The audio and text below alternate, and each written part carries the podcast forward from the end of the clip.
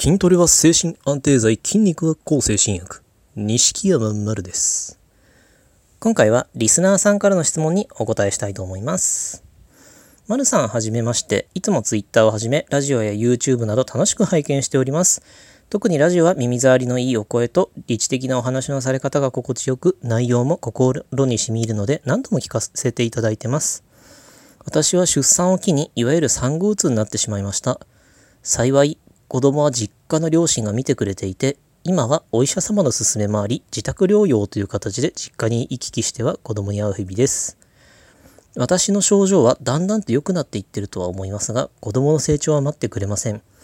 もうすぐ子供も1歳になります。いろいろと物事が分かってしまうようになるうちに治りたい。そう思えば思うほど焦りが強くなってしまいます。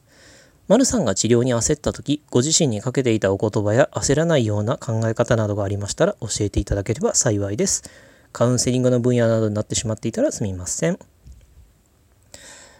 えっ、とまずあのツイッターもラジオも見ていただいて本当ありがとうございます。YouTube っていうのはあのマルルンズのことですかね。の僕はあのツイッター2つ持っていましてそのもう1個のアカウントがあの、まあ、YouTube をやってるんですね。そちらもご覧いただいてるみたいで本当ありがたいです。これからもよろしくお願いします。で僕が治療に焦った時自分にかけてた言葉や焦らない考え方ですけど自分にかけていた言葉っていうのがまずあります。それは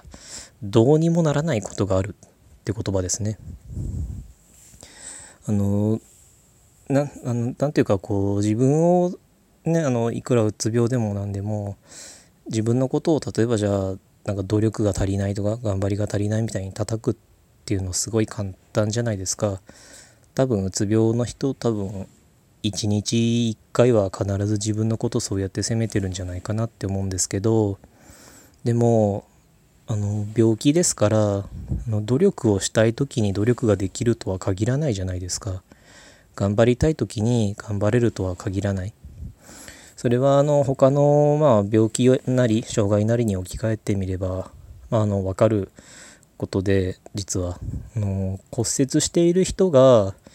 じゃあ重いものを頑張って持つって言ったって無理じゃないですか。それはその人がサボってるわけでも努力が足りないわけでもじゃあ周りにそれを持ってもらったとしてもそれは甘えてることにはならない。まあ甘えでもっていうことでもいいのかもしれないですけどそれは別に悪いことではないじゃないですか。その人が重いものを持てないのはしょうがない。だから骨折してる以上どうにもならないことっていうのは絶対にあるわけじゃないですか。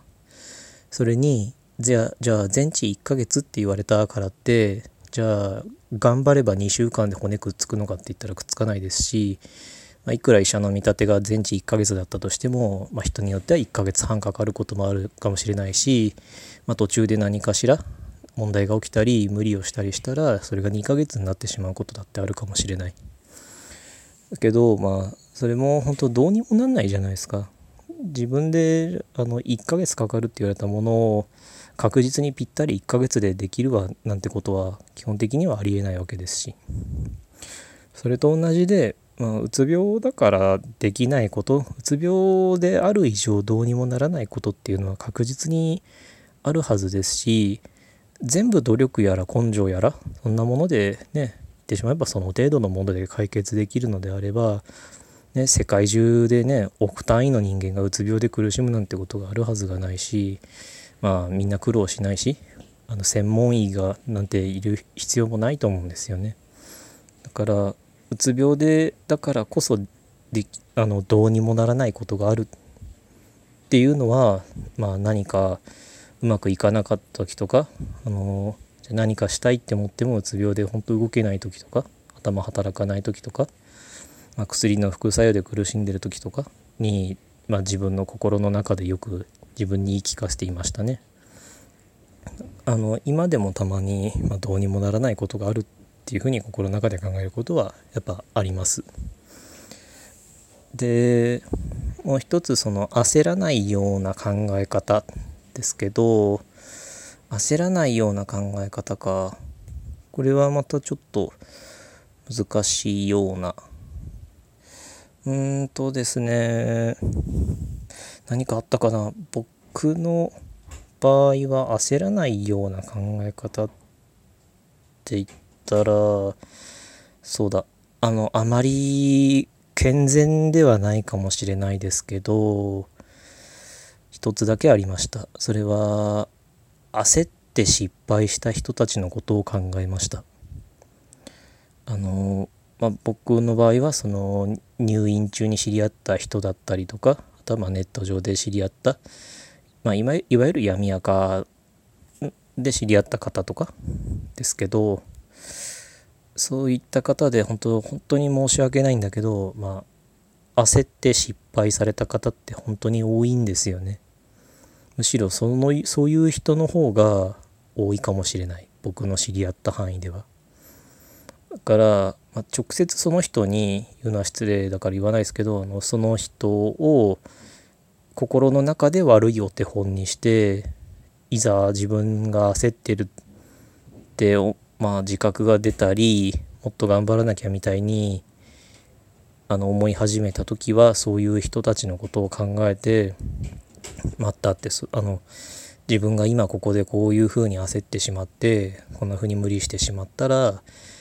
自分もああいうふうになる自分も二の舞になるっていうふうに心の中で考えました。